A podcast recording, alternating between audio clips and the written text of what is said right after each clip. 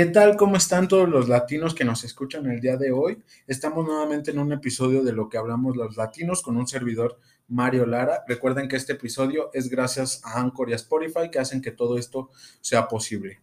Latinos, el día de hoy estamos con un invitado que ya tenía muchas ganas de conversar con él y más por el tema del que vamos a hablar. El día de hoy está con nosotros Alexis Vargas. Así que Alexis, cuéntanos cómo estás el día de hoy.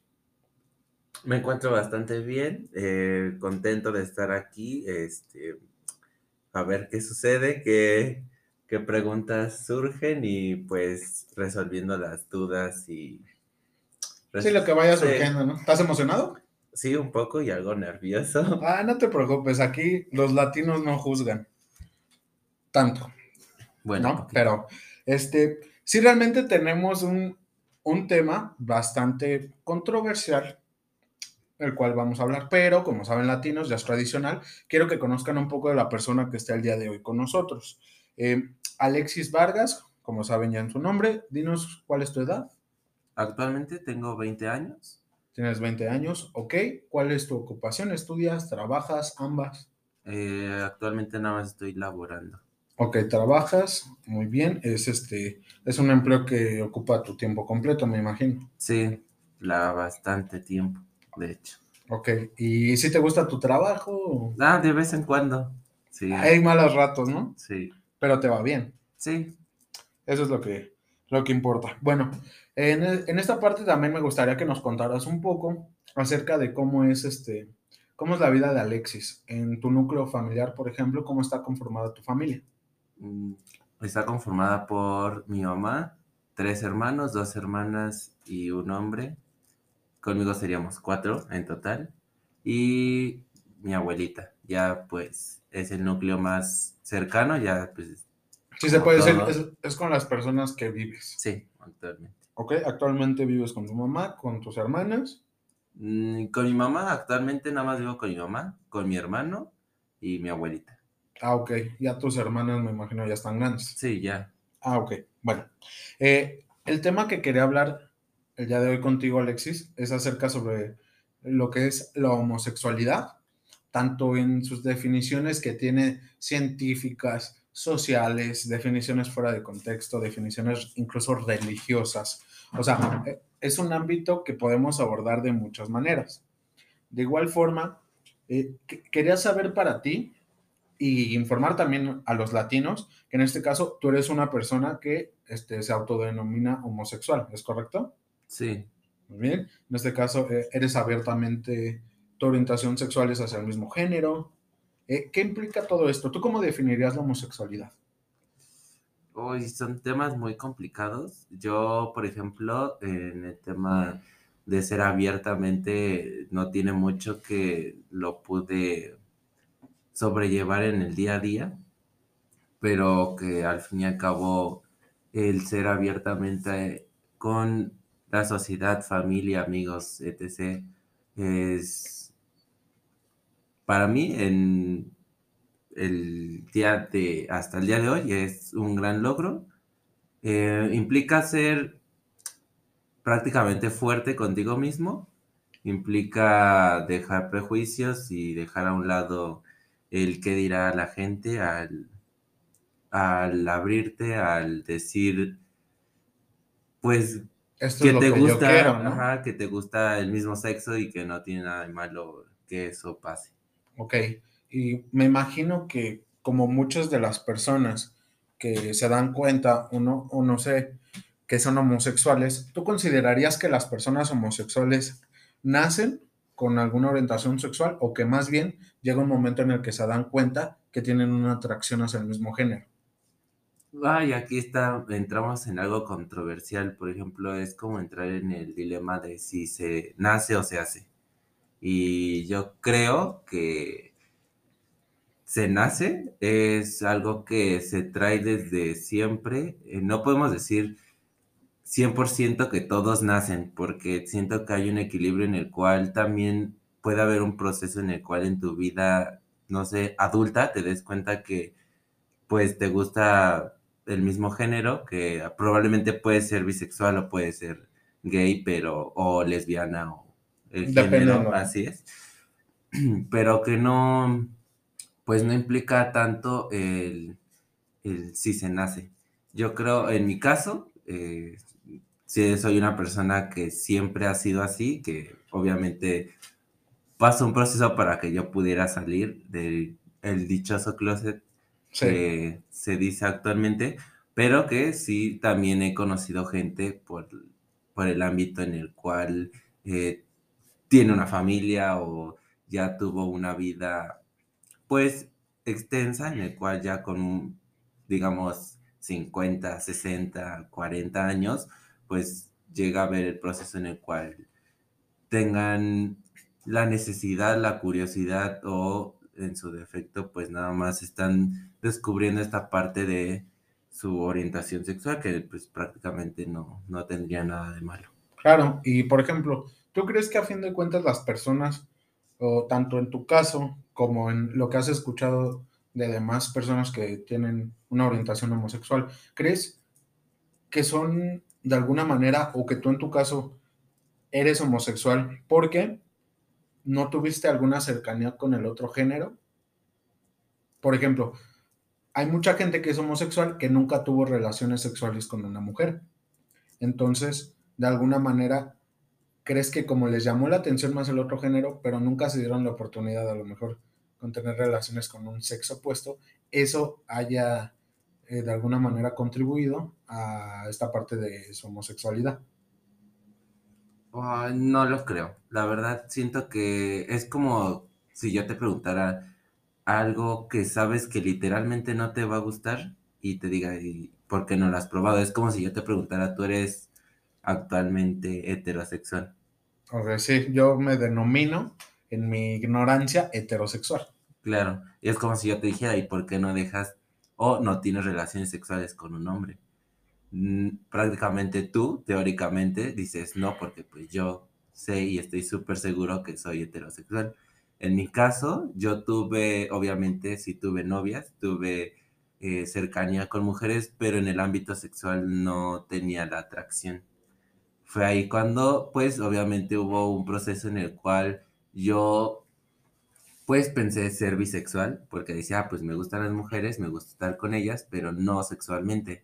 Y con un hombre sí me gustaba tanto lo emocional como lo, sexual. O sea, con el hombre sí encontrabas a lo mejor ese paquete completo de lo que es una pareja, cosa que con las mujeres no pasaba. A lo mejor podías estar con una mujer, convivir hasta cierto punto, pero ya al momento de tener intimidad ya era algo que no te apetecía. Sí, ya era como un paso hacia atrás o siempre era como, es que yo soy el problema o salía el dichoso o el típico no eres tú, soy yo. Sí, o la excusa. Así es, excusas para librarte o zafarte de la relación que pues prácticamente ya no estaba, pues no estaba llegando a ningún lado y no, no estaba funcionando. Porque solo era como, digámoslo, primero antes de ser mis novias, eh, fueron mis amigas. Sí, claro. A personas cercanas y la cuestión aquí que yo me di cuenta posterior fue que en los hombres no pasaba eso de tener alguna amistad. O, eh, digámoslo, no lo sentía tanto como una amistad. O sea, con mis amigas, que posterior fueron mis novias y posterior siguen siendo mis amigas, hubo una conexión en el cual sí me gustaba estar con ellas, se me hacían bonitas, me gustaba su compañía, no me desagradaba besarlas o agarrarlas de la mano X o Y razón, que a lo mejor a muchas personas se les desagrada, pero ya habían procesos en los que, pues, a la hora de acercarnos más físicamente, ya era como mm, un poquito más de lejos, o sea, sí hubo, eh, no sé, esta cuestión de fajes o, o obviamente sí hubo toqueteos, pero pues no fue más allá de solo eso. Sí, no hubo una relación sexual coital como tal, ¿no? Así es. ¿Ok? ¿Y cómo es este proceso que tú viviste con tu familia? Porque una cosa es primero aceptar y darte cuenta que eres homosexual, pero una cosa muy distinta es aceptarlo ya abiertamente. ¿Cómo viviste tú? O literalmente te hago la pregunta. ¿Cómo le dijiste a tu mamá que eras homosexual? ¿Qué pasó? ¿Qué te dijo? Oye, en el ámbito familiar, fue muy difícil. Eh, aquí la cuestión de, por ejemplo, aquí ya la pregunta está más directa, enfocada hacia mi mamá, pero tardé mucho tiempo en decirle. Eh, por ejemplo, tendría que decirte el por qué se lo tuve que decir o eh, qué me llevó al punto en el que pues yo ya pude salir y decir qué era lo que me gustaba o la orientación. Si quieres, cuéntanos, no pasa nada. Si quieres contarlo, cuéntanos qué fue lo que pasó para que te orillara a eso, a, tener que decirlo. Bueno, después del proceso en el cual yo me di cuenta que con las mujeres ya no iba a funcionar, fue a los 16, 17 años aproximadamente. Yo estaba en prepa, en cuarto semestre más o menos. ¿En qué prepa ibas? En bachilleres 2. En un bachilleres, sí. Yo estaba en este, eh, cursando el cuarto, quinto semestre y yo todavía estaba intentando tener una relación con alguna de mis amigas. O sea, se puede decir que tú seguías en esta idea de...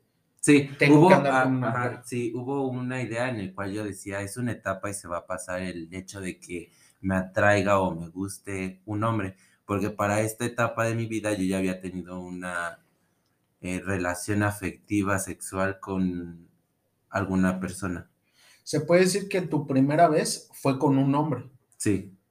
De alguna manera no tuviste como que este apetito o esta capacidad porque tu orientación sexual era distinta, lo entendiste hasta después, pero no pudiste estar con una mujer sexualmente y primero estuviste con un hombre. Me imagino que con, con un hombre sí tuviste ese apetito, esas ganas, esa necesidad. Así sí, fue como más orillado a saber qué se sentía o qué era lo que iba a pasar. Eh, sí fue un poco más orientado a, a que sí fue un poco, digámoslo, mm, ¿cómo se dice? ¿Por experimentar o...? Ah, no, como cuando te... No, no fue obligado, porque obviamente tuve la no sé, es obligado, es un delito. No, es, que fue sexo, pero obligado, ¿no? Pues eso es un delito. Fue como incitar, ¿sabes? O sea, yo obviamente estaba más chico, pues a los 15, 14 años, que fue mi primera vez con una persona sexualmente, y por ende fue con una persona mucho más grande que yo, eh, fue un poco más... ¿Cómo cuántos años? Uf, un buen eh, a ver, si yo tenía, digamos, lo que sí me llevaba como unos 30 años. O sea, tenía como 45 años más o menos la, eh, la persona. Sí, aproximadamente. ¿Y tú tenías 15? Aproximadamente, sí. Híjole. sí. Yo veo delitos por doquier. sí, de hecho, bueno, a esta parte de mi vida, pues obviamente hubo personas que lo sospecharon, otras que pues obviamente pues, no decían nada. Y pues sí hubo un poco de acoso, porque quieras o no, el que una persona más grande que tú y más de menor de edad esté detrás de ti, ya implica un cierto acoso. Un saludo para la PGJ si nos está escuchando, porque este episodio es evidencia. Ajá. No, pues obviamente yo autoricé, obviamente yo estuve de acuerdo. De alguna manera siempre sí. que digo, si hay esta disyuntiva, también es un tema bien controversial el hecho de que una persona más grande incita a una persona más chica, de alguna manera un menor no tiene esa madurez o conciencia para tomar una decisión acerca de su vida sexual. Digamos lo que también fue como un tipo de manipulación. Manipulación, así es, claro. Y ah, obviamente hay un proceso en el que pues hoy en día me doy cuenta que sí fui manipulado y que sí fui como incitado a tenerlo, pero que al fin y al cabo, pues no fue como de mi desagrado o tampoco fue como que yo no. Sí, eso nos queda claro. bueno, aquí estamos. Ahora, pero te, voy, a hacer un paréntesis porque creo que es bien importante lo que estás comentando. Vemos la otra cara de la moneda. Primero platicamos un poco. Te digo, me denomino, me etiqueto de alguna manera en, en mi ignorancia social como un heterosexual, ¿no? Porque, lo mismo que comentabas, a lo mejor no necesitas probar algo para ya tener la sensación de que no te va a gustar. Tú en el momento en el que estás con esta persona a punto de tener relaciones sexuales, tú de alguna manera tenías lo contrario, una sensación de que probablemente te iba a gustar. Sí, obviamente. Sí, sentiste así como que... Sí, por ejemplo, con mis amigas o en su momento mis novias que tuvo también la oportunidad de pasar algo sexual a esa corta edad también pudo haber estado como en tendencia el, agarrarse o el hecho de, pues a lo mejor sí incitar a tener relaciones con mis parejas, eh, pues no me incitaba o más bien no, me apetecía tener relaciones con mis novias de, en ese entonces. Pero, sin embargo, con esta persona, pues sí pasó. Y dejamos a un lado el que si me manipuló o no me manipuló, simple hecho de la curiosidad, el hecho de saber si yo era o no era, pero también surgió ahí un problema en el cual yo entré en el proceso de decir es que es una etapa o es que esto no tiene que ser. ¿Por qué? Porque vivimos en una sociedad y pues México está muy fuerte el tema de ser homosexual, ser eh, de algún de la comunidad LGBT. ¿Te llegaste a etiquetar tú mismo como una persona enferma? Al momento, en ese momento que dices, va a pasar, es una etapa, ¿te llegaste a sentir como si estuvieras enfermo? Sí, traté de, sí, pues. Verlo así, ¿no? Como una enfermedad. Verlo como, ah, pues probablemente se quite o se cure, o a cierta edad ya no me guste, o a cierta edad pues ya no vaya a haber ese, em, esa sensación en mí. Pero pues fueron pasando los años, fue más fuerte. Con esta persona pues yo duré, pues imagínate, desde muy chico que yo lo conocí y posterior a ello que tuvimos relaciones, pues aún así tuve contacto con él hasta los 18 años más o menos. Obviamente no todos esos años fueron relaciones sexuales. Fue una... probar diferentes cosas. Claro, y por ejemplo, en, mi etapa de decir si es, no es, yo tenía tanto eh, contacto con esa persona física, sexual, como emocional. Hubo un momento en el que yo decía, ah, pues somos algo, somos pareja, pero otra en el cual yo decía, pues probablemente solo sea interés, porque obviamente había como, ah, te compro esto, o... O, sea, ¿era la persona de un negocio? Sí. ¿Qué negocio era? Era una, pues los que me conocen pues ya sabrán, pero pues eh, era una papelería. Entonces era como, ah, yo quiero una pluma. De... ¿Y él era el dueño? Sí. ¿Te cogiste el dueño de la papelería? claro, pues no manches, o sea, en ese momento no lo pensé así. Y actualmente. Monografías gratis. Güey, todos me dicen eso. o sea, Imagínate, el, vato que no se preocupaba porque se le acababa el prito, porque se le perdían los colores normales. no mames. El corrector ya no, tenías O, las plumas. Era como de, güey, tengo plumas de colores, no mames. Y sí, güey. Entonces, pues ya pasó este, este momento de mi vida en el cual, pues yo tuve que hacer a un lado eh, el si sí soy o no soy. Entonces, uy, hubo, tengo un mejor amigo que que también es de la comunidad LGBT y lo conozco desde la secundaria y fue la persona, la primera persona con la que yo tuve el contacto de, e, en, abrirme en este mundo de decir no solo existe lo heterosexual, no solo existe lo que la sociedad nos em, inculca. desde pequeños, desde que estamos, eh, si quieres, también en la familia, sino que pues ya te das cuenta que existen, no sé, más personas que les gustan otros tipos de cosas, que probablemente no se sientan a gusto con su cuerpo o en este caso, por ejemplo, pongámoslo los transexuales o los trans que a lo mejor eh, se sienten, por ejemplo, atrapados en el cuerpo de, un hombre. Y que de hecho ya es un tema bien distinto, o sea, pareciera que es lo mismo, pero no, o sea, una cosa es tu orientación sexual y otra cosa es tu género. Sí, ahí ya se combina mucho. Y la gente lo, con, lo confunde. Ajá, lo confunde, lo combina con que es lo mismo. pero pues, güey, no es lo mismo.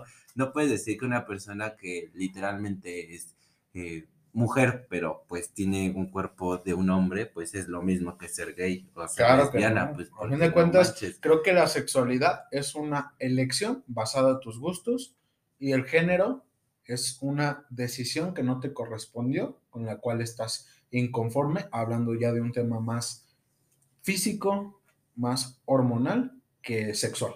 Claro. Es muy, diferente. Claro, y ya, por ejemplo, para no dar tantas vueltas al asunto, llegó este momento en el que el último intento que yo tuve como novia eh, fue una compañera de la escuela que en ese momento, pues ya ves que en la prepa te combinan con todos. Es como primer semestre con unos, segundo semestre ya te combinan con otros. Y vas cambiando con muchos compañeros. Entonces, ella era la primera vez que me tocaba en mi grupo y pues me agradó, me gustó su forma de ser, pues traté de tener algo con ella, pero no funcionaba. En ese momento yo dije, güey, algo ya no está bien. Eh, no pasa este proceso, esta etapa que yo decía que a cierta edad se iba a ir, no se va. Eh, yo ya tenía ahí 17 años aproximadamente. Y es cuando esta persona que te digo que es mi mejor amigo, me dijo eh, una ocasión que fui a su casa que había una, una aplicación de estas de citas, ya ves, como eh, tipo Tinder, güey, pero para gays. Sí, Grinder, ¿no? Ajá. Eh, y en ese momento, pues todavía no estaba muy sonado el Grindel y esas cosas, sino que había otra que era mm, Blood, Blood Gay, algo así. La cosa es de que, pues me dijo, no, descárgala y shalala, y hay mucha gente, y pues, no sé, puedes buscar tus gustos, ¿no? Edades. Sí, es un no Sé. Claro, o sea, no manches, te exhibes, güey. Es, como de, güey, te tengo este menú, o sea, Un, gordito, un flaquito y te eliges. Hay gorditos, flaquitas, alitas. Hay de todo. Pescuezos, lo que quieras, No manches. Entonces, en esta página fue cuando yo pues dije, ah, pues a la chingada. Y todavía me acuerdo que fue en etapa de Semana Santa. O sea, güey, ya, ahí vamos mal. Entonces, me meto a esta página, creo mi perfil, obviamente pues eh, nunca he sido de crear perfiles falsos, porque pues al fin y al cabo eso no es el chiste. Sí, claro. Entonces, pues en este tipo de páginas te encuentras de todo, neta, es un mundo bien raro, bien... Bien bizarro, ¿no? Güey, bien random. Yo, hubo un tiempo que estuve usando Tinder, güey, y la neta sí llega un momento en el que dices, es que la gente que está aquí... Está loca, o sea, güey, dices, ¿qué, qué mamadas porque yo entré y es como, pues cualquiera te puede mandar mensaje, no es como en Tinder que, pues para mandarle mensaje a alguien. Si tienes que hacer match. Match o tener la cuenta premium, güey. Sí, pagar una feria es como, güey. Aquí era como, pues a cualquiera al que te gustaba, güey, mandar mensaje. Y un fueguito, porque ahí no son corazones, güey, son fueguitos de que vamos, ya sabes. Sí. Entonces ahí el, eh, la cuestión es de que todos te bombardean con fotos de packs y todo, O sea, es. De todo, videos, o sea. Es descarado, Es descarado, es de que. No, oye, es buscar pareja, es, buscar una relación sexual. Sí, nada más es buscar sexo. Es como de, güey, ¿cuándo cogemos? Oye, vamos al hotel, yo pongo el hotel o tú pones los condones, literal. Y, y hay de todo. Y entonces yo me meto a este mundo y tengo contacto con una persona también más grande, porque cabe recalcar que obviamente a mí me gustan personas más grandes que yo, mm, de edad. De edad. Entonces yo, pues obviamente mis perfiles que yo buscaba eran personas más grandes que yo. ¿Sí te daba esta chance de configurar la edad? Sí, era como de busca de 35 a 50 años. ¿Y ese era tu rango? ¿O qué ponías ¿Cuál era tu configuración? No, mi rango al principio eran 38, más o menos. Dependiendo, es que había personas, es que era dependiendo, pero por ejemplo, mi rango hacían 38 a 48, 49, pegándole a los 50.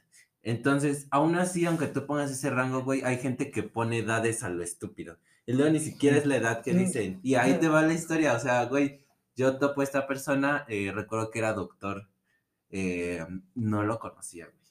Entonces ahí me ves en este mundo de decir, vamos a una primera cita, güey. Obviamente, pues lo clásico, ¿no? De ah, que sea un lugar público, porque pues no mames, no te vas a ir a meter a un pinche barrio bien culero o a un hotel con alguien que no conoce. de atrás del estacionamiento de la hoguera. No, o sea, sí, güey, o sea, entonces yo dije, güey, todo con cuidado, obviamente siempre tuve, o sea, es, eh, me inculcaron mucho el, la comunicación o me inculcaron mucho el no hagas cosas, güey, porque te roban y a la verga. Entonces yo dije, bueno, entonces a esa edad, pues obviamente no estás listo para muchas cosas. Y hasta la fecha, teniendo 20 años, no estás listo para muchas cosas. No estás eh, en una etapa madura de tu vida. A lo mejor temas que a lo mejor sí puedes tomarlo como que tienes una madurez, pero no, güey, o sea, estás en el auge de estar en el desmadre, de no saber ni qué pitos haces con tu vida.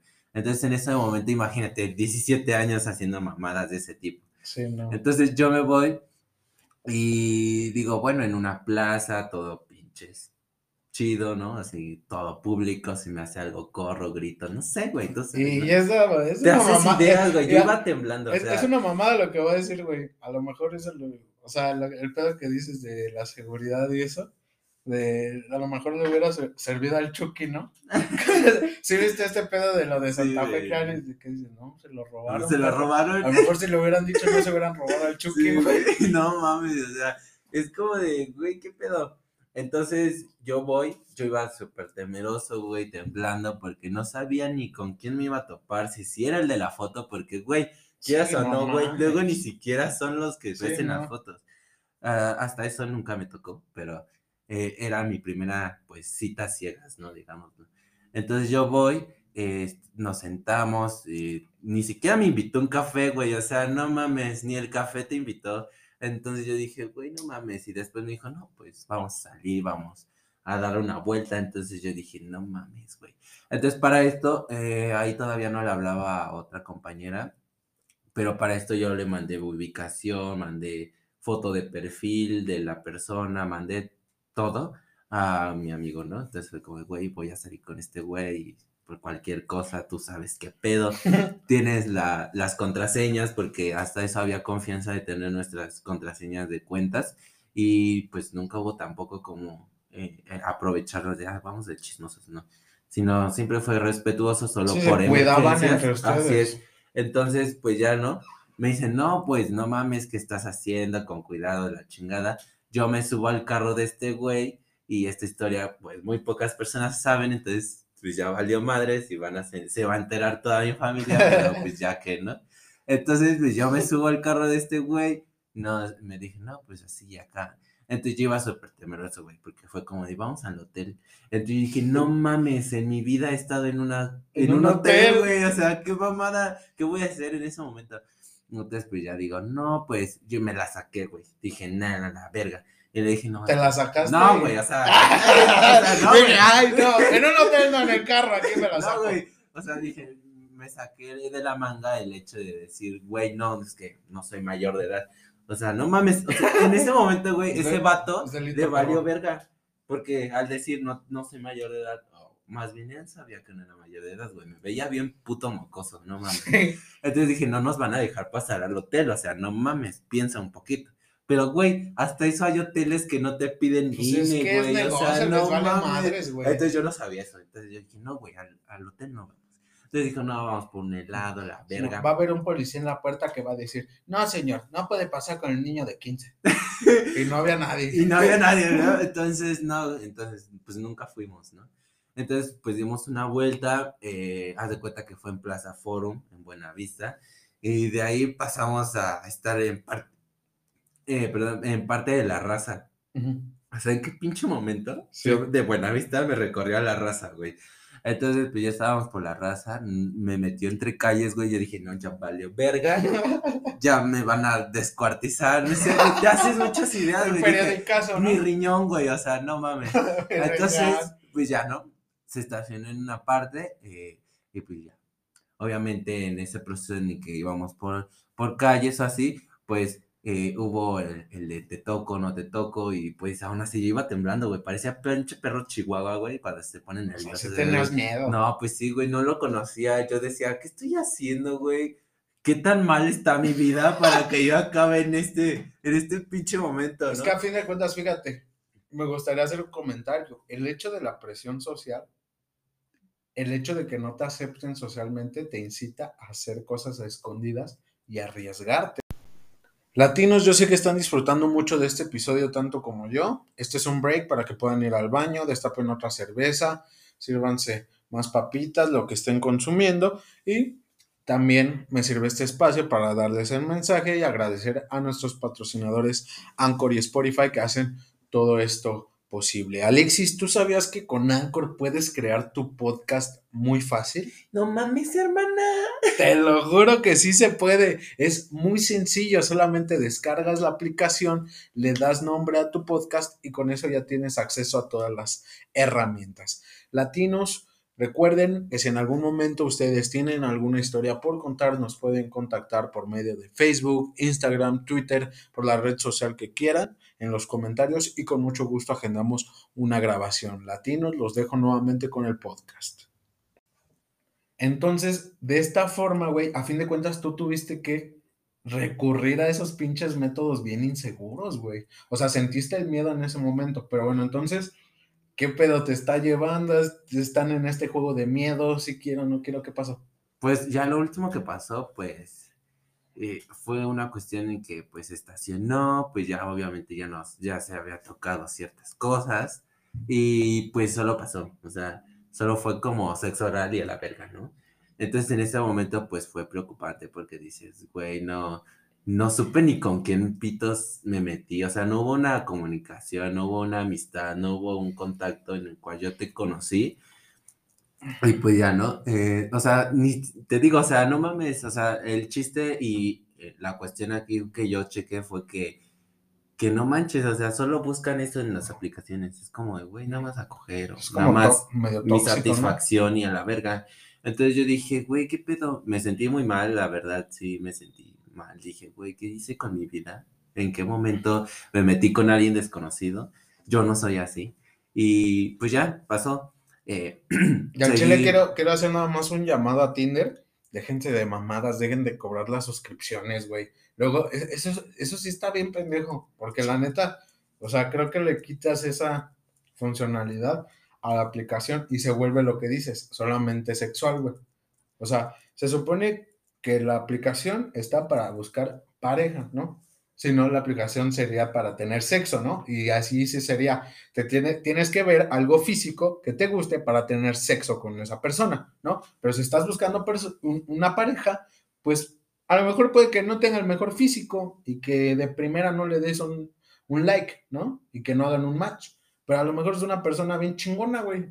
Sí, que... Y, te, y te pierdes de esa madre porque pues es negocio. Pues porque sí, güey, ¿no? O sea es un desmadre esas aplicaciones, la verdad. Actualmente ya no uso esas madres desde, desde lo último que me pasó, que fue el chiste aquí que posterior de eso fue como ya no me meten pedos, tranqui. Como que te calmaste, ¿no? Sí, y fue cuando posterior traté de tener una relación última con esta otra persona que te digo, eh, mi amiga, fue la última relación que intenté y no pude. Y recurrí otra vez al recurso de la aplicación.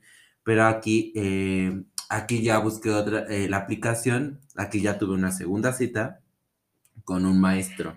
De hecho, actualmente todavía le hablo y actualmente, güey, con él ya obviamente sí pasó algo, pero pasó tiempo para que pasara algo. O sea, eh, él no fue directo a quiero coger. O sea, fue nada más conocernos. Como una persona normal. O sea, y fue muy respetuosa y por la cual actualmente tengo una amistad que dices, güey, qué pedo.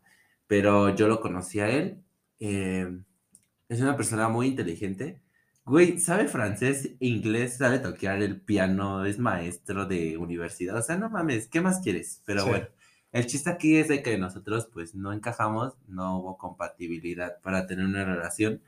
Y entonces eh, yo lo conozco a él, él sí fue también obviamente un lugar público Aquí obviamente ya también le avisé a más personas, aquí ya entró eh, en su momento mi amiga, mi mejor amiga de la prepa, que obviamente se enteró de todo mi desmadre que yo hacía, eh, pendejadas y mil mamadas que hice. Entonces, aquí con este, las dos. Pero aquí ya con él fui a un tox. Entonces aquí ya podemos tocar un, punto también el, el de la sociedad, como ven, ¿no? Entonces yo a esta edad, obviamente, todavía no era mayor de edad, me faltaba por cumplir los 18. Estaba meses de cumplir 18, pero eh, ya estando aquí, eh, desayunamos y pues él sí me agarró de la mano y la barbilla, ¿no? Fue como de, ah, ¿cómo estás? Y así.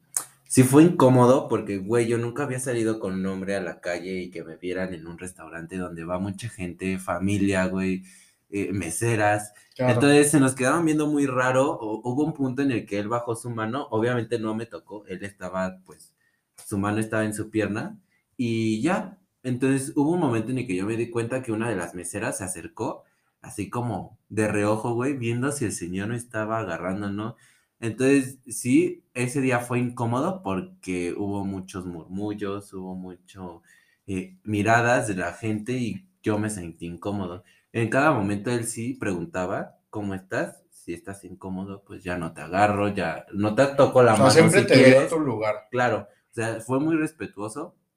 De hecho, ya saliendo, pues obviamente él pagó y todo el desmadre él sí me invitó al café, güey. O sea, el otro pendejo. o sea, fue una experiencia totalmente lo contrario a, tu primer mala impresión. Claro. Entonces, pues yo dije, ah, pero no me agradó, pues sonará a lo mejor raro, pero ya en la cuestión eh, fisiológica ya no me gustó.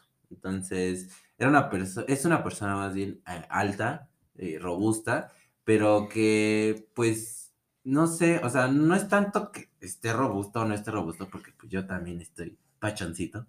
Y no tengo problema con eso. El físico siento que también es un tema en las relaciones, no solo eh, homosexuales, sino a nivel general. Sí, en general. Que pues no siento que te da tanto es, Es como un 30 40% de realmente lo que buscas en una persona. Claro.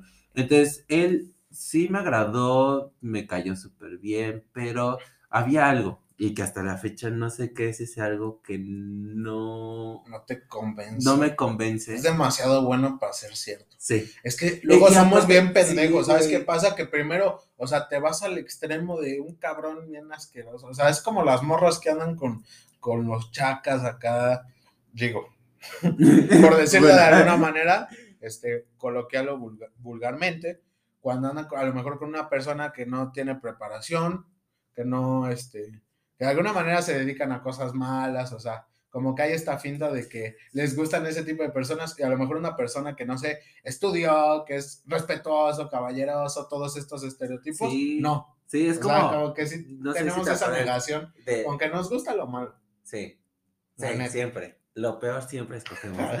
Me queda claro hoy en día, pero por ejemplo, eh, eh, lo que te estás poniendo sobre la mesa, el, el hecho de, por ejemplo, en las escuelas que tú pones, eh, nuestras compañeras más bonitas tenían novios que tú decías, güey, es un pinche drogadicto, se la pasa de vago, no entra a clases, y tú dices, güey, hay mejores Y no es que drogarse está mal, simplemente lo dejamos claro, pero vamos a hablar eh, estereotipadamente de cómo ser una persona que se droga, que... Claro, o sea, yo no digo que no, pues cada quien tiene sus gustos, ¿no? Por ejemplo, a mí me pueden juzgar por ser gay o por Sí, claro. una relación con alguien más grande que yo. Y no hay ningún problema, ¿no? Cada quien tiene su punto de vista.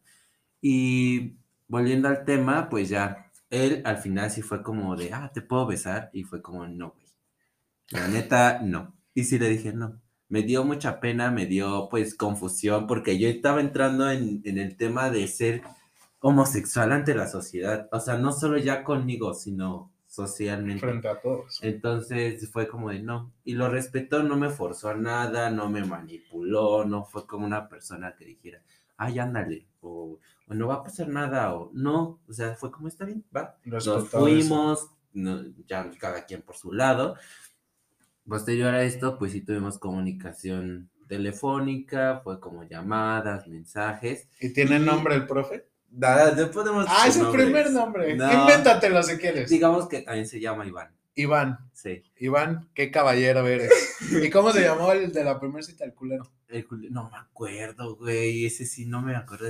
Tan, tan culera fue la cita que ni su nombre me aprendí. Con eso te digo. Pero qué tal. No, hasta eso, güey. Si quieres saber detalles, no mames, no.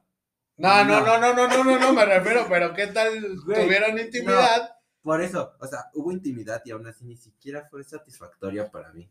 Vamos a decir que se llamaba Jorge. Jorge. Jorge, chinga tu madre. Sí, pinche pendejo, güey. Iván, chido, güey. Sí, sí, él es súper bueno. Sí, la neta, no cualquiera aguanta a este cabrón. Y pues ya, ¿no? Eh, posterior a ello, pues tuve otra cita, fue la última, por la cual pues ya volvemos al tema central que fue el cómo le dije a mi familia, a mi mamá, que fue por esta pareja que yo tuve. Con esta pareja yo duré un año aproximadamente, que fue de lo más difícil de mi vida. Fue una persona que la conocí por la misma aplicación, eh, nos quedamos de ver en el metro, ahí sí fue ya un poco más público el asunto, ya no fue en restaurantes, ya no fue en una plaza, fue metro, güey, o sea, el metro y, güey, el metro de la Ciudad de México es la mamada. No manches. Pero bueno, en ese momento, bueno, ahorita te cuento por qué, pero con él, pues nos vimos en el metro, me dijo, ¿qué hacemos? Y sí, al principio hubo esa tensión de ir nada más a tener sexo, pero al fin y al cabo no pasó. Y fue algo que las cosas también por las cuales, pues obviamente hubo una relación afectiva y ya posterior sexual con esta persona, porque pues nos vimos, eh, nos quedamos de ver en Guerrero y de ahí nos movimos a Hidalgo para salir por hacia la Alameda, por Bellas Artes. Y nos quedamos en ese parquecito, pues sentados ahí platicando sobre qué te gusta, cuántos años tienes, si quieres, o sea, información eh, primordial, ¿no? Para conocer a una persona. Entonces, después de eso fue como, ah, tengo hambre. Y yo, ah, pues yo también, vamos a desayunar. Y me invitó a desayunar y fuimos al Sambors que está enfrente de, Bellas Artes. O sea, muy chido. Oye, y haciendo una mención especial, un shout out para, para Tox. ¿Has probado la malteada de mazapán? No, güey. Güey, es la mejor malteada del mundo. En ese momento, ah, con el maestro que fui a Tox, nada más fue como un pastel y una malteada de chocolate, güey. la, la, gente que escucha la malteada de mazapán del Tox, no sé si la neta todavía la ven, pero no mames lo chingona que está esa malteada, güey. No tenía nada que ver. Sí, güey, no. Perdón, puedes seguir. Yo estaba hablando de Sambors, que también, pues obviamente tiene su restaurante. Entonces, pues ya desayunamos. Yo recuerdo que pedí enchiladas, güey. O sea, no mames, yo voy a restaurantes y mil cosas que hay y yo pido enchiladas. O sea, básico, súper chido, pero cada quien, ¿no? Me trae una quesadilla. una sopa. Pero pudo queso, ¿eh? no. no, no, no. Fue una experiencia que aquí ya no hubo esas miradas, esa, ese, que nos juzgaran porque no hubo tanto contacto físico. Sí, fue como, yo siento que la gente sí lo veía como mi familiar, güey. De que mi abuelito, no sé, mi papá, yo qué sé, güey. Mi tío, no sé. Pero no había tanto eso. Entonces, pues ya desayunamos, posterior a ello, pues salimos y caminamos. ¿A dónde vamos? ¿Y qué quieres hacer ahora? Vamos a, si quieres, vamos a buscar un hotel.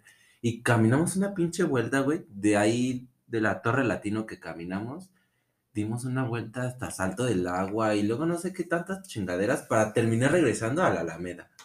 ¿Por qué? Porque obviamente pues en el centro está repleto de pinches moteles y hoteles de paso que no tienes idea.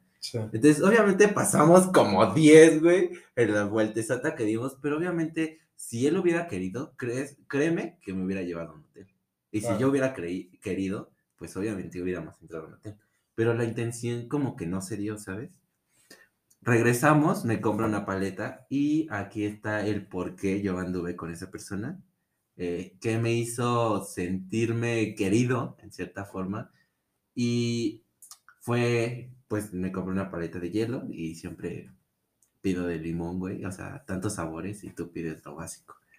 Quesadilla de queso. Sí, güey. En el sambo. Sí, güey, no Ok.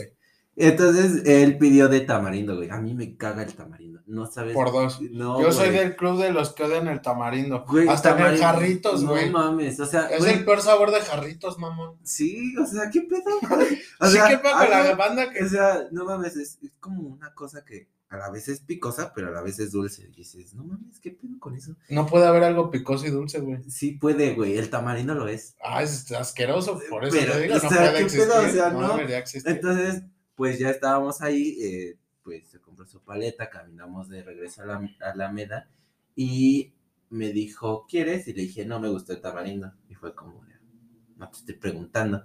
Y pues ya le tuve que morder, güey. O sea, fue como, pues ya ¿qué? y me dio, ¿no? Y ya me acabé mi paleta, nos sentamos en una fuente y estábamos platicando, ¿no? Lo normal. Y en eso me dice, ah, ¿no quieres más? Y le dije, no, es que no me gusta. Yo bien no manches, güey, si me vieras cuando no conozco a la gente, soy bien, Bien raro. desesper- desesperante, güey. Hasta yo lo sé, de que to- para todo digo no sé. Che, güey, O, o lo que tú quieras. Ajá. Entonces, pues ya, eh, me dice, no te voy a estar preguntando. Y en eso mordió la paleta, güey. Y pues yo dije, güey, qué pedo, entonces me jaló, güey, y me dio un beso, o sea, súper épico, no mames. O sea, fue como de, güey, ni me preguntó ni nada. Pues es Pero- que si te pregunta y le dice, ¿te puedo dar un beso? No sé. No sé. No, pero por ejemplo, con el maestro yo dije que no. Pero con él no hubo esta cuestión de decir no o, o de incomodez. Entonces, a mí me dio mucha risa, güey, porque después de que me da el beso, pasa el güey del carrito de la basura. Literal.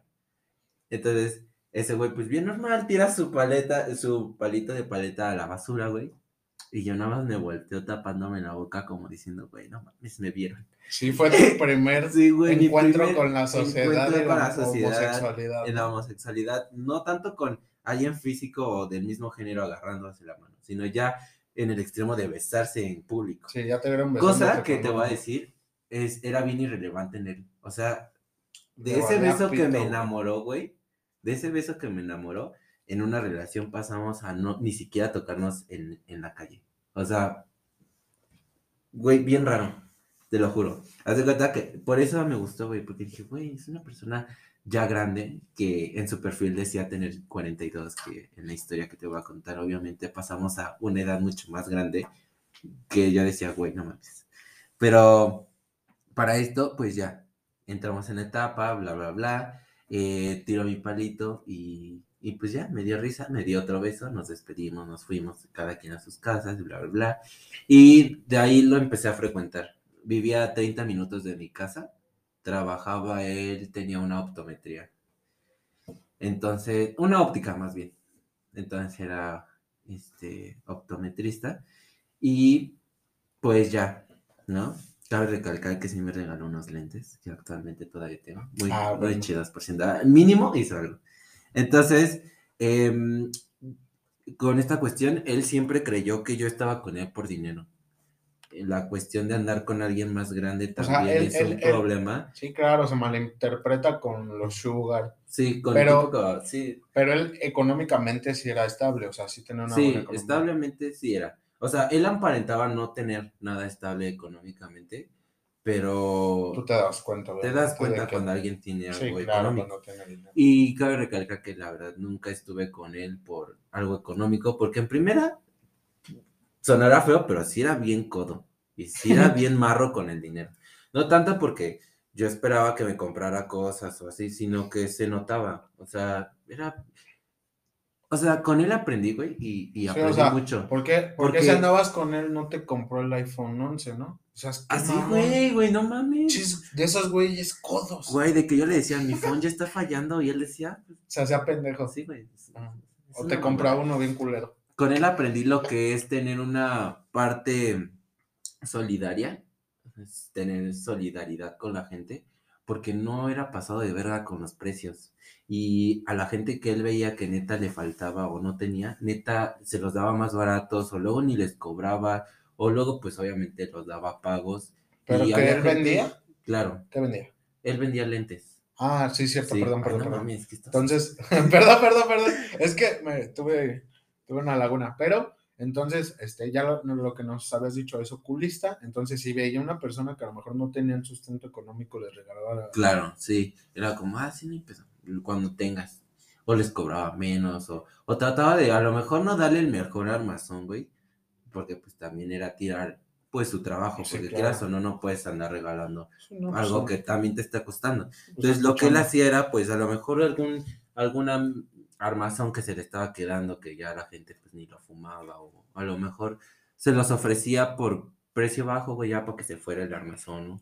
Como Sí. tú quieras, ¿no? Sabes cómo Sí. se maneja esto de las ventas. Claro. Entonces, em, aprendí eso, pero a la vez aprendí que no con cualquiera, o sea, güey, era un pedo, o sea, neta, él era bien controversial, te digo, pasamos de esa etapa de, de que sí tenía dinero a, a decir no tengo dinero, o Claro. de dónde dices que tengo dinero, o sea, güey, se hacía pendejo con el dinero, pero a la vez era buen pedo con la gente. ¿Y en qué momento ya se relaciona con precisamente lo de cuando se entera tu mamá? O por- porque tú me dijiste que tuviste, Sí, hubo algo que pasó que te obligó prácticamente a que ya lo dijeras? Porque con él fue la persona con la que yo salí del closet.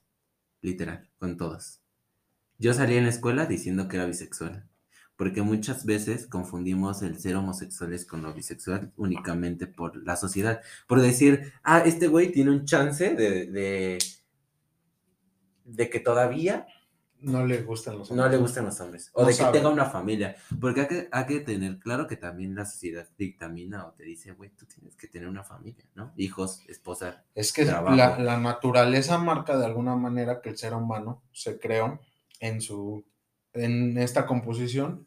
Nace, crece, se reproduce y muere. Claro. Entonces la parte de reproducción para las personas homosexuales tiene esa falta de conflicto, claro. Exactamente. Biológicamente, pues no puedes tener un hijo entre mujer y mujer y hombre y hombre, ¿no? Pues, Pero pues llega el punto en el cual, eh, hablando en una conversación, fue como de, ah, es que una de mis novias, y me dijo así como de, ¿cómo que una de tus novias? Y yo dije, ah, sí, tú es que yo tuve novias, ¿no? Pues, normal, ¿no? ¿Tú no?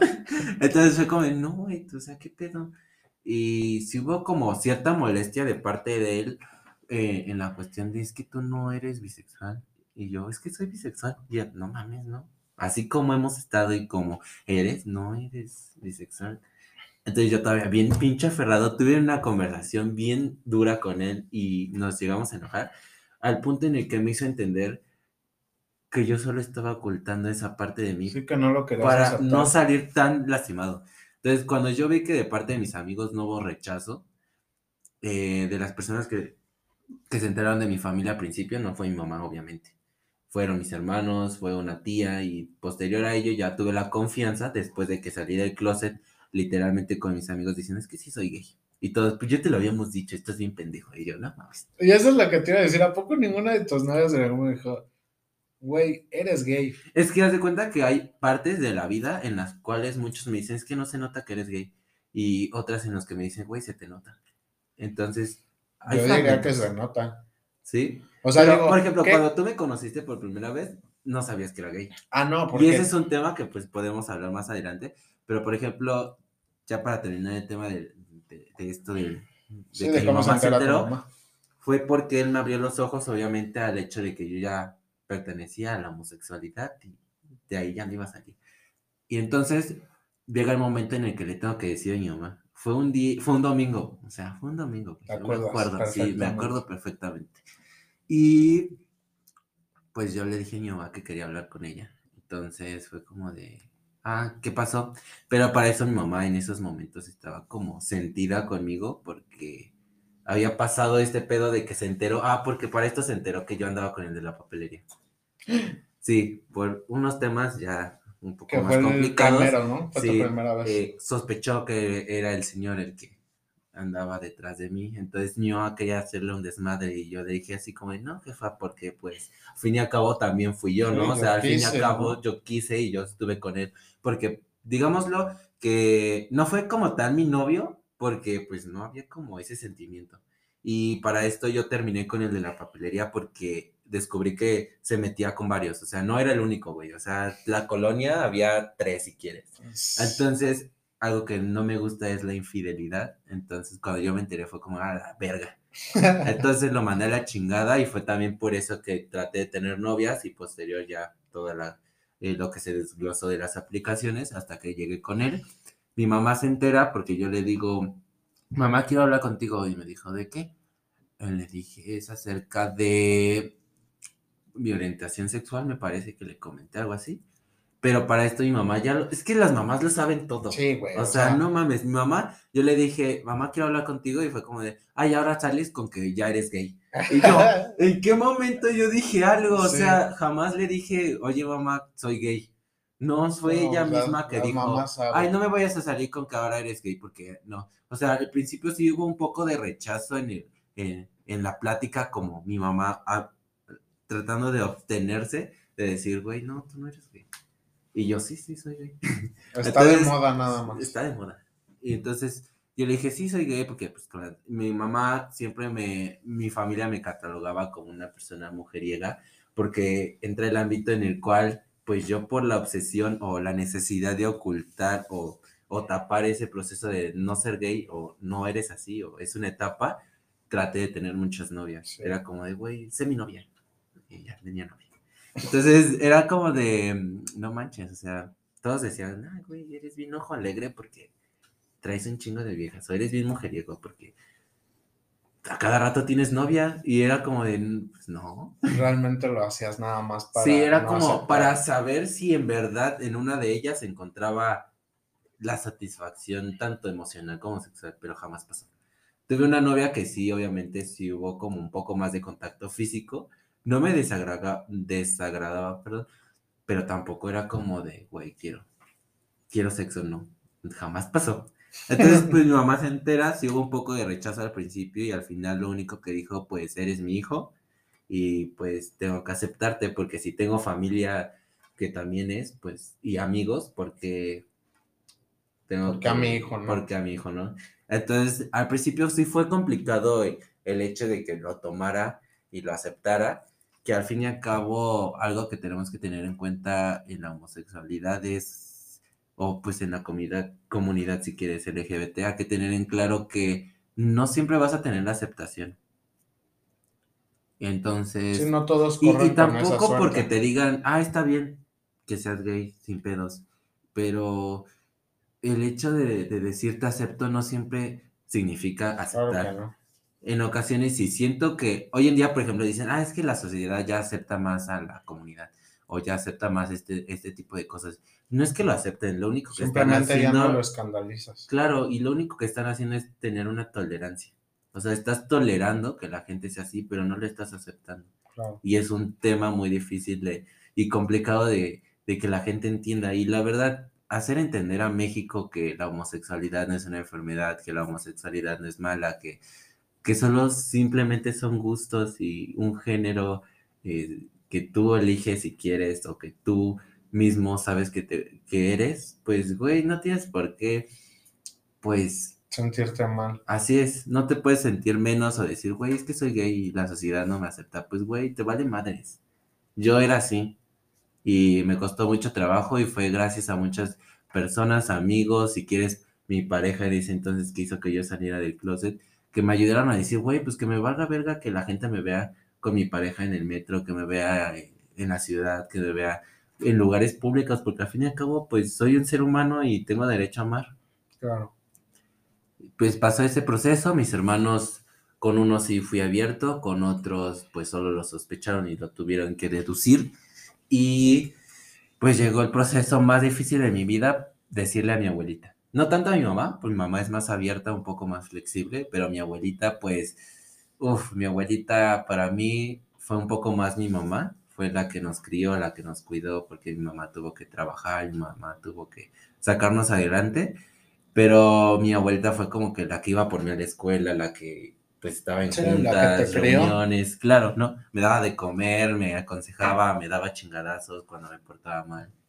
Entonces, llega ese, por, ese momento en el que yo le tengo que decir, y para esto fue porque llegó una etapa en mi relación con, esta persona, eh, su nombre era José.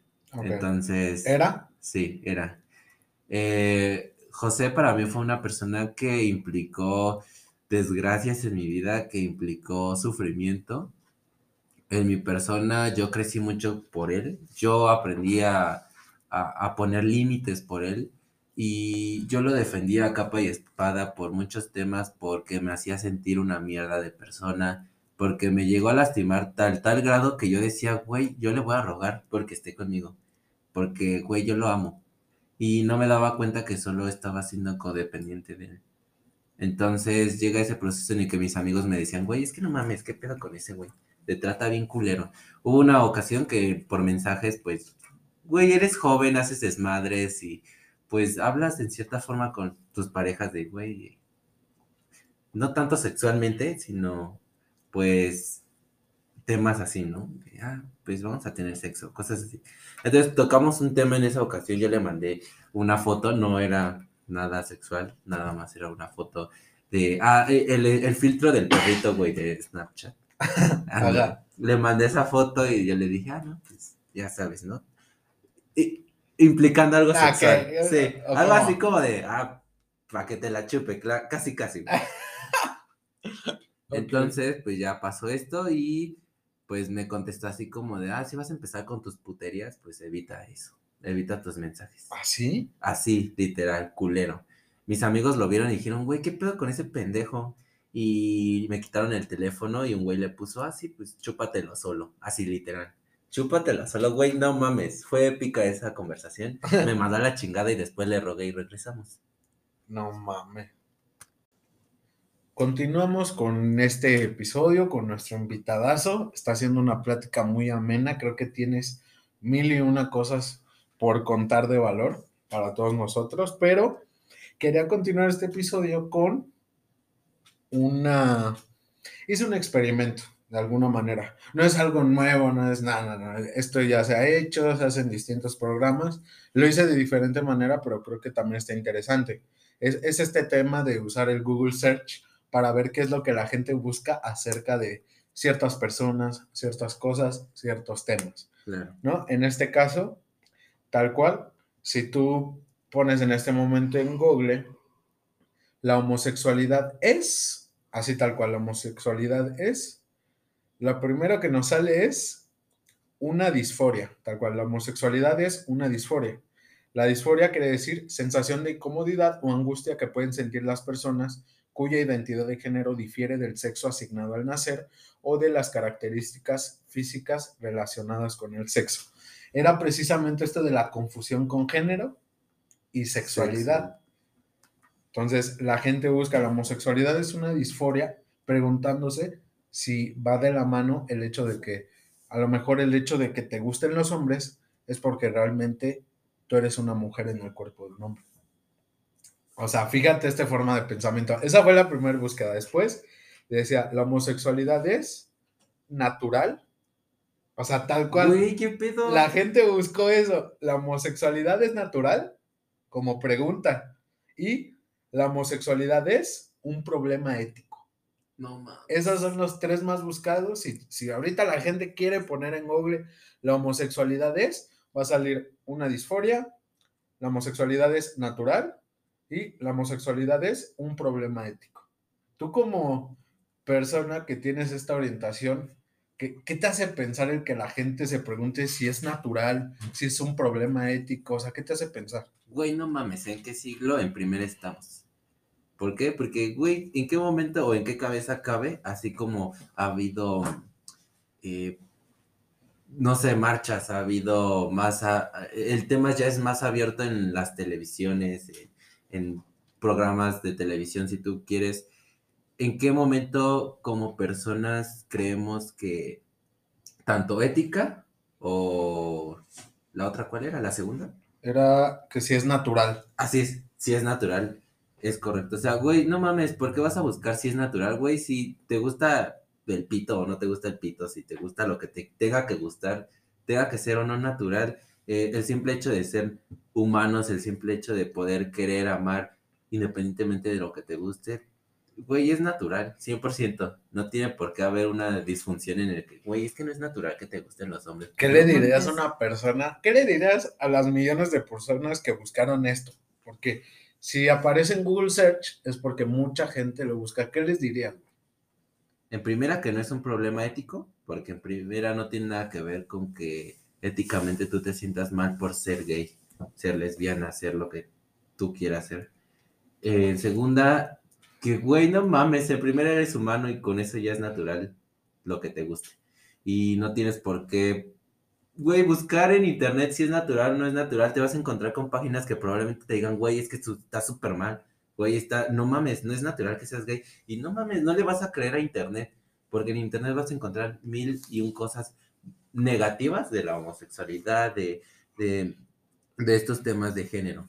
Y sabes qué, hay, hay, un concepto bien chingón que, se, que hace alianza con esto que comentas, el tema de la naturaleza humana. Hay mucha gente que cree fielmente que el humano nace con una naturalidad o tendencia hacia ciertas cosas. O sea, si lo ves en un punto de vista sencillo, ¿el humano por naturaleza es bueno o malo? ¿Tú qué dirías? Corto. Mm, bueno o malo. Bueno. Bueno, tú, toda tu consideración, el humano nace bueno. Ahora, este concepto está bien chingón porque sí te pone a pensar en muchas cosas. De alguna manera no puedes considerar que un humano va a nacer bueno si te imaginas que este humano que está naciendo, que a tu consideración es bueno, nace en un lugar donde sus papás son rateros, así, o se dedican a cosas de que sí, que tienen problemas en ese Ahí literalmente, éticamente, están mal vistas, ¿no? Por ejemplo, nacen en un lugar donde, pues, los papás son rateros, drogadictos, o no sé. Mira, más sencillo, si el, niño nace en un lugar donde en ese momento hay una guerra, por ejemplo, ahorita los niños que están naciendo en Afganistán, con todo este problema bélico, ¿tú crees que el niño que nazca en esa situación es bueno o malo? Bueno, ¿por qué? Porque él va a tener la iniciativa de, decir quiero o no quiero hacer algo. es como, por ejemplo, pongámoslo ya en el tema eh, central que es eh, la orientación de género, es como decir, güey, yo nací, yo crecí en un lugar heterosexual, crecí eh, con personas que sí son algo machistas, que tienen ideas pues machistas, y aún así terminé siendo gay, o sea, no mames, no tuvo nada que ver. Y ahí, y exacto, y ahí estás dando la razón no existe la naturaleza humana, porque de nacimiento tú no naces con ninguna capacidad de tal vez sentirte del bien o sentirte del mal, ¿sabes? Lo mismo que tú dices, tú no naciste sabiendo que eras homosexual. A fin de cuentas, tú te desenvolviste conforme a tus circunstancias, como todos. Entonces, no puedes decir que un niño que nace en plena guerra nace siendo bueno o nace siendo malo. Simplemente nace y sus circunstancias lo pueden convertir bueno o malo. Pero no puedes decir que una persona naturalmente tiene una tendencia buena, mala. En este tema de orientación sexual no puedes decir que alguien nace homosexual o heterosexual. Simplemente es víctima de sus circunstancias y sí, es muy probable que un niño que nace en una familia heterosexual sea heterosexual. Probable, no 100%. Probable, nada más. ¿Sale? Entonces, si una persona nace o ni siquiera nace, porque si estás hablando de algo, de una pareja homosexual, no puede haber reproducción, ¿no? No pueden tener un hijo de alguna manera eh, naturalmente. Pero si tú adoptas a un niño de corta edad, un año, dos años, y se desenvuelve en un ambiente en el que sus papás son homosexuales, el niño podría tener más tendencia a ser homosexual. Ay, no mames. Que no digo que esté bien o que esté mal. No, yo solamente eso no tiene nada que ver.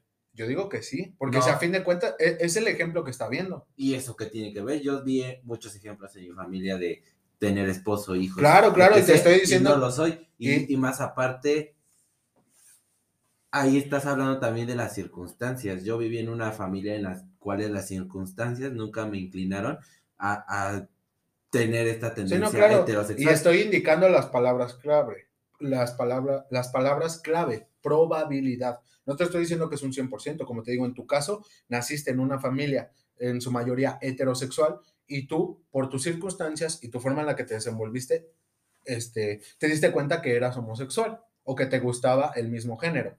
Lo mismo, si nace o se adopta un niño en una pareja homosexual, va a tener tendencias a ser homosexual. Eso no lo define como homosexual. Puede decir soy heterosexual, claro que sí, pero sus circunstancias lo hacen víctima a tendencias. Eso es al punto que quiero llegar. No te quiero decir que porque sus papás, de alguna manera, los que lo adoptaron, son homosexuales, él va a ser homosexual. No, en eso estoy completamente de acuerdo contigo, pero sí va a tener una tendencia más marcada a ser homosexual, que no quiere decir que tenga que seguir ese patrón, pero es, son simples hechos, ¿sabes? Somos víctimas de nuestras circunstancias. Es como la persona que nace en este momento en México, sin importar eh, si sus papás son homosexuales, heterosexuales. Si tu familia tiene la religión católica, te van a heredar esa religión.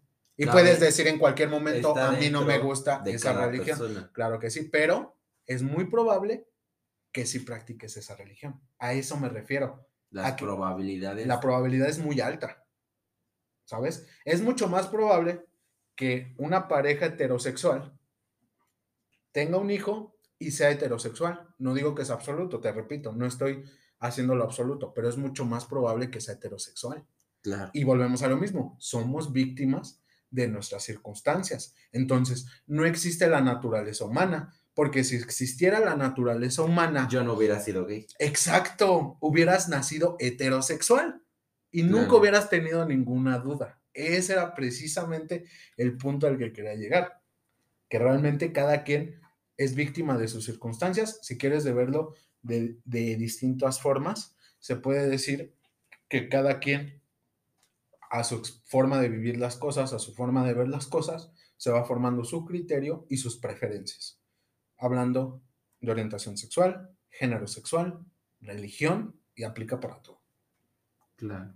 Entonces, esta parte de naturaleza humana sí es un concepto que a mi parecer no es tangible, no existe, no, no es real.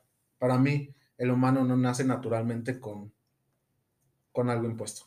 Claro. Entonces aquí ya nos estamos basando un poco más en nuestras circunstancias, en lo que vivimos día a día, ¿no? Por ejemplo, em, en mi caso que mi tendencia fue un poco más hacia lo homosexual. Claro. Y no por ende seguir la tendencia de mi familia de ser heterosexual. Exactamente, porque no naciste naturalmente heterosexual, porque no existe el, esta parte del, de la naturaleza humana. De igual forma, es buscar ser gay es natural, pues eh, obviamente no es natural, porque no existe. Porque no existe la naturaleza humana. Exactamente era lo que quería que llegara. Qué bueno que, que podemos concordar un poco. Y también quería tocar otro punto que está muy cañón en este, aspecto, en este aspecto y tiene todo que ver. Lo que es el matrimonio legal y desde qué punto se ve. Fíjate, yo sé que ya es un tema, está muy cañón verlo desde distintas formas. Primero quiero abordarlo legalmente. Legalmente ya, ya es. Legalmente tengo el dato. Actualmente, eh, obviamente hablamos en México. Yo sé que si llegan a escucharnos en otros países puede ser diferente. Hablamos de México. Actualmente el matrimonio entre personas del mismo sexo es legal y se puede realizar de manera directa. ¿Esto quiere decir? Que no necesitas un amparo o algún juez que autorice, ¿no? Ya es de manera legal. En 24 de 32 estados a nivel estatal sin mencionar algunas municipalidades, eh, por ejemplo, en, estados como, eh, por ejemplo, simplemente Ciudad de México, antes Distrito Federal, es totalmente legal, y en 24 estados más lo es en México, pero aún hay estados donde ocho estados donde aún no es legal. En este ámbito, valga la redundancia, legal, tú ¿tú qué opinión tienes? Tú siendo una persona que en cualquier momento puedes decir, me quiero casar con, mi pareja, con la, con la persona que estés ahora, me quiero casar. O sea, ¿tú qué perspectiva tienes ante esto? Uy, es muy fuerte. Yo sí me iba a casar. Yo ya estuve a punto de casarme. Em, con José, por ejemplo, eh, eh, la persona que hablábamos hace unos momentos, pues te digo que con esta persona mm, pues tuve una visión de, mi vida, del mundo, de, mi orientación en la cual me iba a casar y obviamente pues estamos en estados donde es legal, donde no hay tanto problema, pero actualmente hay asociaciones, como ejemplo hay una asociación que últimamente está sonando mucho que es YAG México. Es una asociación que se dedica a proteger los derechos de la homosexualidad, de los derechos de la comunidad LGBT y están luchando porque cada día, pues en todos los estados pueda haber eh, esta oportunidad, porque al fin y al cabo no tendría que ser ilegal, o sea, ¿por qué tendríamos que legalizar algo que pues prácticamente cualquier persona... Desde el principio no tendría por qué discutirse si es legal claro, no. Es como, yo me voy a poner pendejo porque voy a decir que porque se van a casar dos heterosexuales, ¿Por qué se van a casar? Sí, no mames, no me puedo poner pendejo. Y, es legal, o sea, ¿por qué no hacer legal que dos personas se quieran y se puedan amar y puedan casarse? Si tú tuvieras a las personas, las cuales son las que han negado este derecho a las parejas homosexuales de casarse legalmente, ¿qué les dirías? O sea, si tuvieras a las personas las cuales son las que dicen sí, no, las que han dicho no, no, no, no, ¿qué les dirías? Que están bien pendejos. Es que no mames.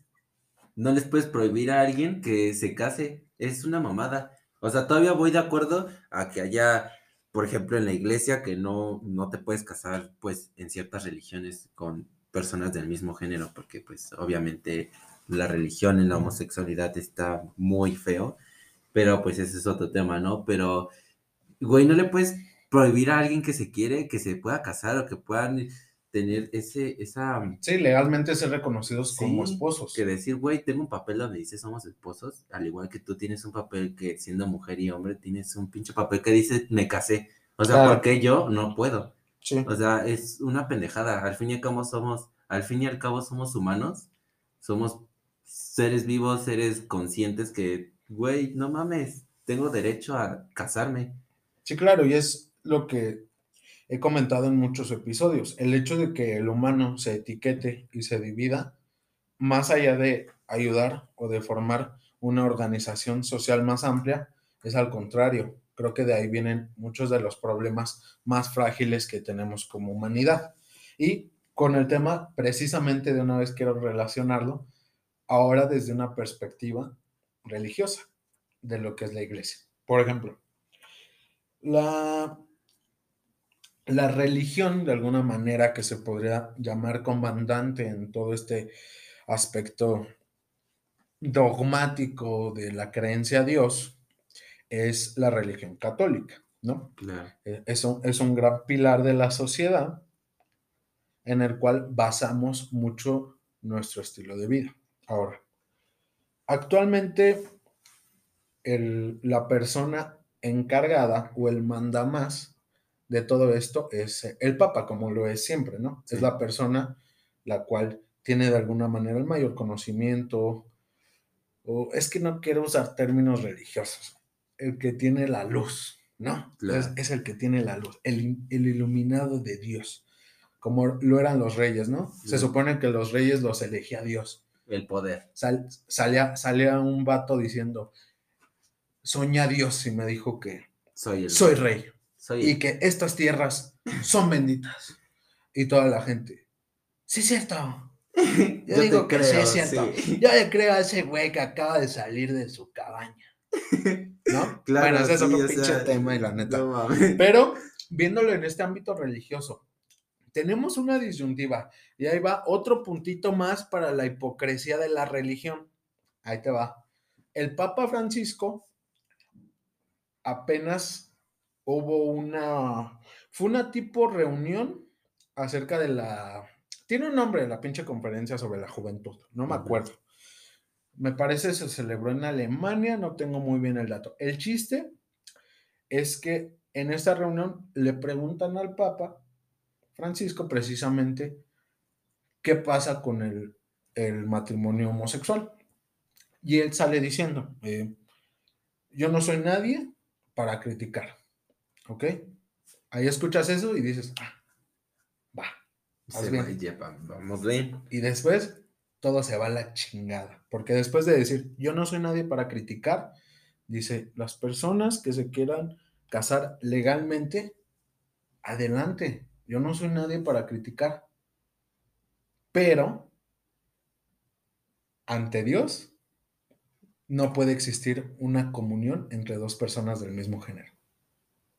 O sea, tú, siendo homosexual, pudiendo en cualquier momento decir, yo tengo fe en Dios, yo creo en Dios, yo no me etiqueto en ninguna religión, simplemente tengo una fe en Dios o soy católico, soy homosexual y soy católico, quiero casarme con mi pareja en una iglesia católica, en una ceremonia católica.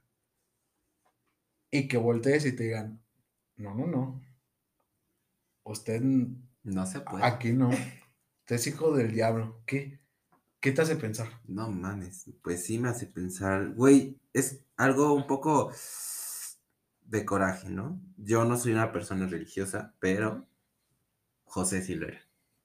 Y, güey, era, me enseñó a combinar muy bien el hecho de, de ser pareja homosexual y a la vez poderse llevar bien con la religión.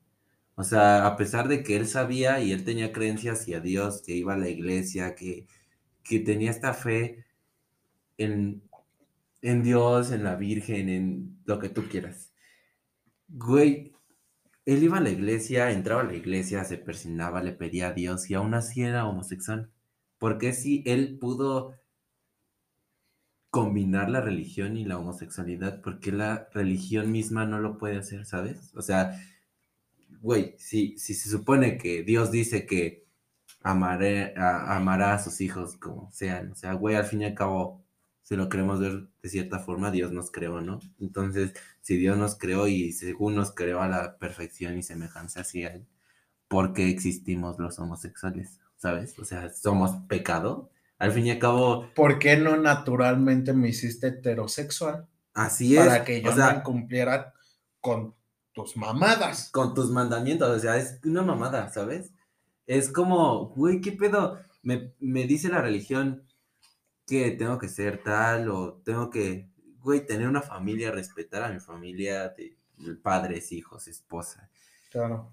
Güey, hasta te enseña a respetar lo ajeno a ti y aún así te hace mierda. O sea, literalmente te hace a un lado solo por ser homosexual. Es una pendejada. Sí, o sea, mira, la neta te puedes casar legalmente, pero ante Dios no, porque Dios creó el pene y creó la vagina para que estuvieran juntos, no pene con pene, no, así no va, así no va la historia, ni rima, ¿no? Bueno, eh, te puedes casar legalmente, no te puedes casar ante Dios, ¿no? Ah, pero no fuera un niño de 8 o de 10 años, ¿no? Violado.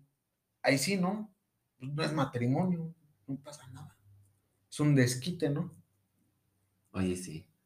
Por ejemplo, en Pero la homosexualidad es mala. Claro, por ejemplo, en comunidades rurales que se da mucho el de, ah, te doy a mi hija, mi hijo de menor de edad para que te cases a cambio de, no sé, bienes, ¿no? si quieres una vaca o no sé. sí, no, pero digo, esa gente se puede considerar hija del diablo, no, pasa nada, pero, la gente que predica la palabra, qué pedo, la gente que por Así es, es como, güey, en esas zonas rurales también hay bodas, y hay bodas ante Dios con gente más grande y gente menores de edad, y dices, güey, porque eso sí está permitido, pero no está permitido que dos personas del mismo género se puedan casar. Claro. O sea, siento que es una pendejada y sí es algo, sí me da coraje porque hay gente, por ejemplo, te digo, José era religioso y aún así no nos hubiéramos podido casar eh, ante Dios. ¿Por qué? Porque es pecado. Entonces ahí pues entra la controversia, ¿no? Es que somos, eh, volvemos a lo mismo, somos humanos. O sea, ese es nuestro vínculo común. ¿Por qué etiquetarnos? O sea, ¿quién chingados te crees para tú decir, es que las reglas de Dios tal, tal, tal, reglas que obviamente escribió un humano, desde ahí partimos, en las cuales, ¿qué, ¿quién chingados te crees para decir, no, si son dos gays, no te puedes casar ante Dios? ¿Quién chingados te crees, cabrón? Nada más porque traes una pulsera de oro y vives en Roma y estás muy chingón. no, no te puedes casar. Güey, es que aquí entramos a muchos dilemas, ¿no? Por ejemplo, hay gente homosexual que que se cría en familias súper religiosas, ¿no? Y ante Dios está mal y se te metió el diablo y tratan de hacer este tipo de, de comuniones, ¿no? De decir, güey, hay, hay grupos de apoyo para dejar de ser gay. O sea, güey, no mames, no podemos hacer grupos de apoyo para dejar de ser gays porque al fin y al cabo no es una puta enfermedad. Claro, ya lo estás, tratamiento y te voy a vender las pastillas para dejar de ser gay. Claro, ¿no? Y ante Dios te curo. O sea, no mames, qué pendejadas. O sea, al fin y al cabo no va. Si eres gay, si te gusta lo que te tenga que gustar, no se cura. O sea, no mames. ¿En qué momento alguien va a decir, ah, ¿sabes qué? Por mis huevos te curo y por mis huevos dejas de ser gay. No mames. Hay, hay, hay personas que, o sea, están dispuestas a maltratar a sus hijos, a mandarlos a lugares donde los golpean, donde los maltratan, donde los dejan sin comer, donde los tratan de la verga solo para saber si así se te quita lo gay o lo lesbiana o lo que tú quieras. O sea, fin y a cabo, ¿qué pedo? Sí, mira, va, va a salir así el, el comercial en Televisa, ya lo vi. Genoma Lab en conjunto con el Vaticano y Industrias Papas Franciscos, te venden las pastillas anti-gay.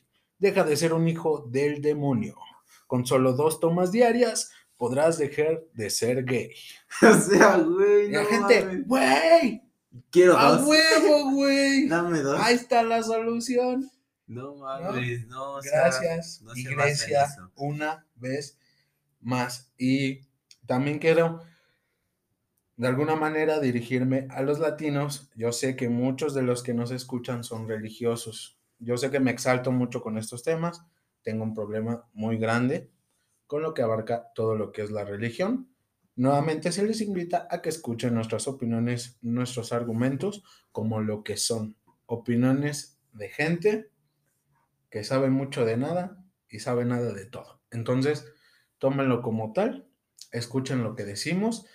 Todo lo que se dice en este episodio está basado en cosas ciertas, está basado en una previa investigación para que puedan considerarlo. Y si tú eres una persona muy religiosa, eso está muy chingón.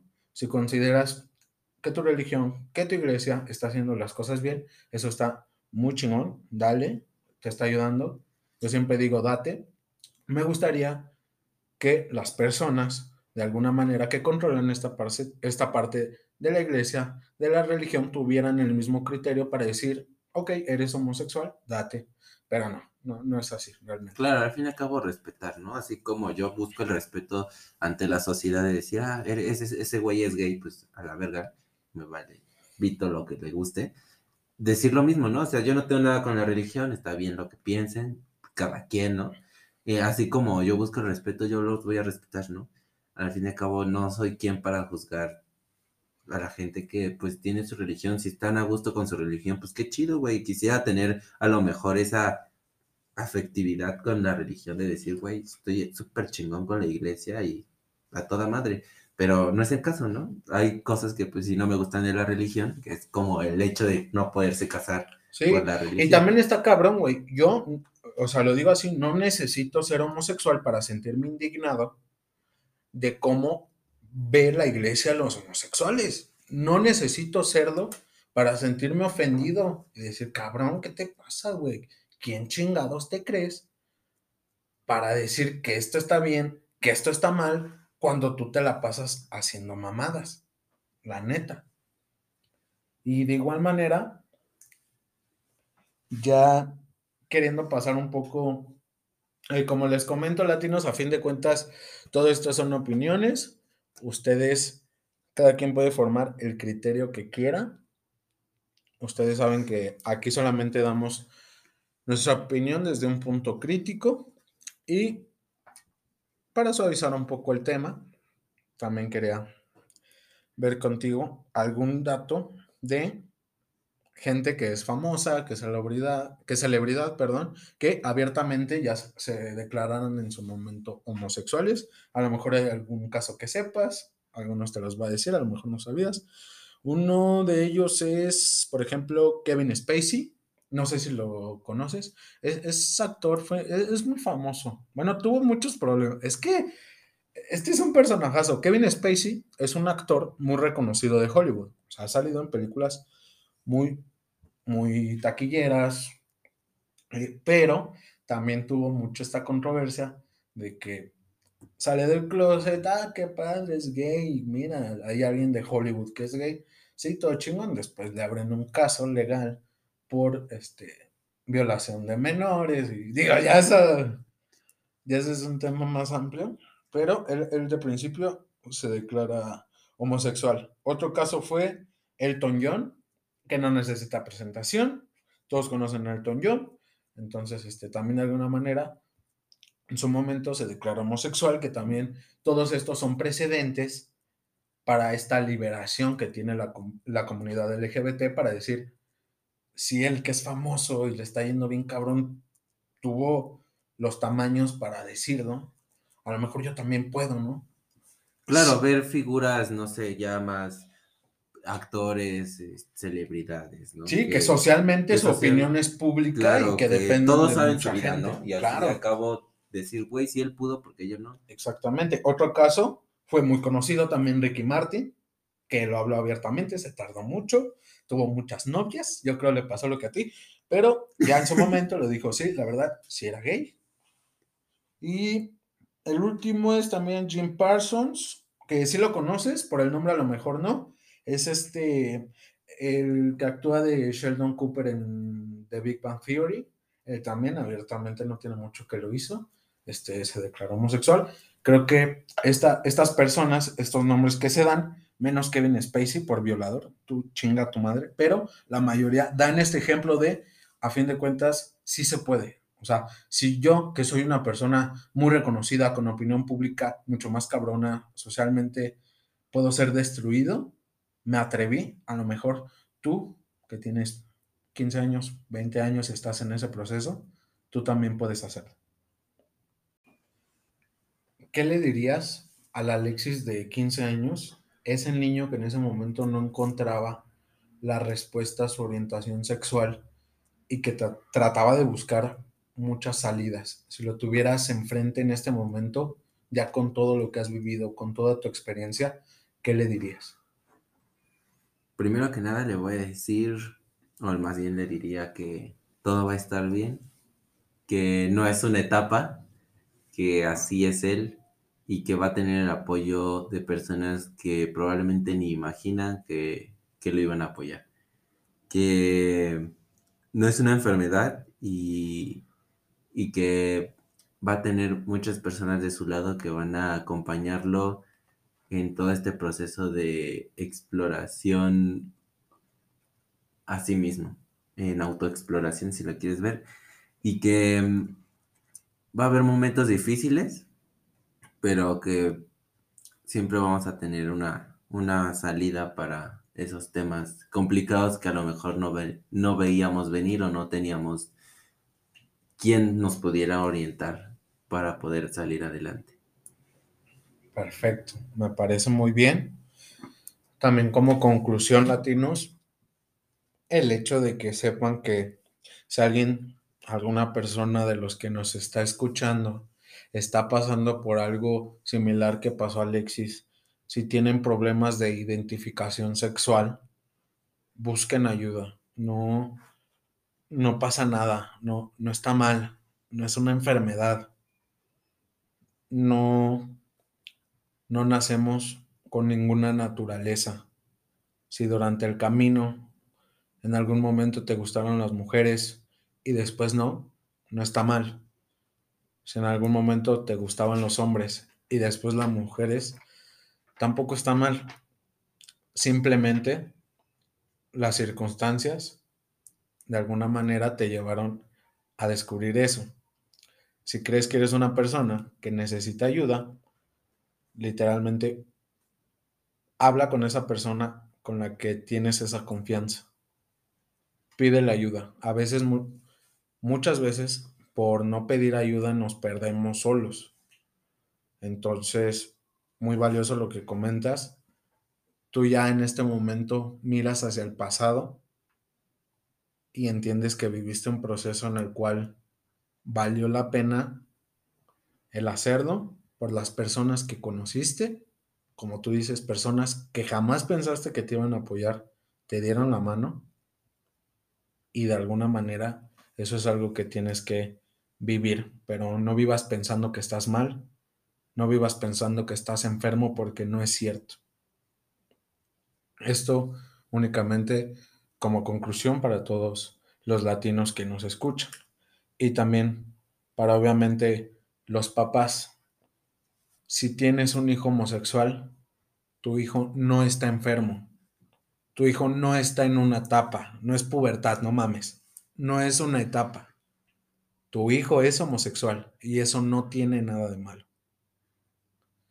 Esto solo como conclusión. No sé si te gustaría agregar algo más, eh, publicitar alguna cosa, algo que quieras que los latinos sepan. Sí, algo también muy importante que, que tener en cuenta es que así como a nosotros nos costó tiempo, nos costó pues sudor y lágrimas el hecho de salir del closet, a que tener en cuenta y también hay que ser comprensivos con nuestros padres, con nuestra familia, que a lo mejor si al principio no nos están aceptando o al principio les cuesta trabajo, pues podernos ver de otra forma que a lo mejor ellos no creían, darles el espacio suficiente, el tiempo necesario que ellos necesiten para poder aceptar las cosas, para poder pues considerar todas las opciones que hay, ya que en mi caso, pues tuve el apoyo de mi familia, pero pues no con todos fue igual, ¿no? No todos me aceptaron al instante. Hubo personas, por ejemplo, mi abuelita, que tuve que esperar mucho tiempo para que pues pudiéramos hablar o pudiéramos tener comunicación nuevamente, ya que así como a nosotros nos costó trabajo, hay que comprender que a ellos como familia, como padres, les va también tomar tiempo para, claro. y para poder aceptar, ¿no? Precisamente lo que comentábamos, eh, apoya, no, no critiques, aplica para todo y para todos. Tanto se le brinda el apoyo a la persona que está en un proceso de identificación de orientación sexual, como al papá que todavía le cuesta trabajo asimilarlo, porque déjame decirte, papá, tampoco es tu culpa el hecho de que creas que está mal ser, homosexual. Simplemente, una vez más, no existe la naturaleza humana y eres víctima de las circunstancias que has vivido para pensar que tu hijo está enfermo por ser homosexual. Entonces, tampoco tienes la culpa. También tú tienes derecho a pedir ayuda, a pedir tiempo para poder aceptar y apoyar, que eso es principalmente lo que se debe de hacer. Me dio mucho gusto el tenerte en este episodio, Alexis. Creo que es un episodio que nos deja muchas cosas. Me gustaría mucho tenerte en un siguiente episodio, si, es, si así tú lo quieres. Sí. Ah, claro. Estaría chido. Sí, sí, sí. Está bueno. Entonces, me gustaría volver con más, con otros temas que. Claro, y hay muchas, y muchas cosas que no hablamos. La verdad es un tema que volvemos a lo mismo, sí, y se pasa por encimita nosotros con el objetivo de poderles dar un testimonio fiel y de la vida real de una persona que ya lo vivió. Entonces, latinos, con esto despedimos este gran episodio. Una vez más agradeciéndote, Alexis, por haber estado con nosotros y nuevamente un salto a la acción para todas las personas. Eh, denle like a este video, bueno, más bien a este podcast denle seguir en Spotify, en cualquier eh, aplicación que nos estén escuchando, Amazon Music, Apple Podcast, Google Podcast, ya lo saben, estamos en todas las aplicaciones. Síganos en Facebook, igual like a la página, denle seguir, Instagram follow, Twitter follow, para que no se pierdan de ningún detalle. Y como ya es costumbre, latinos, los veo en el podcast.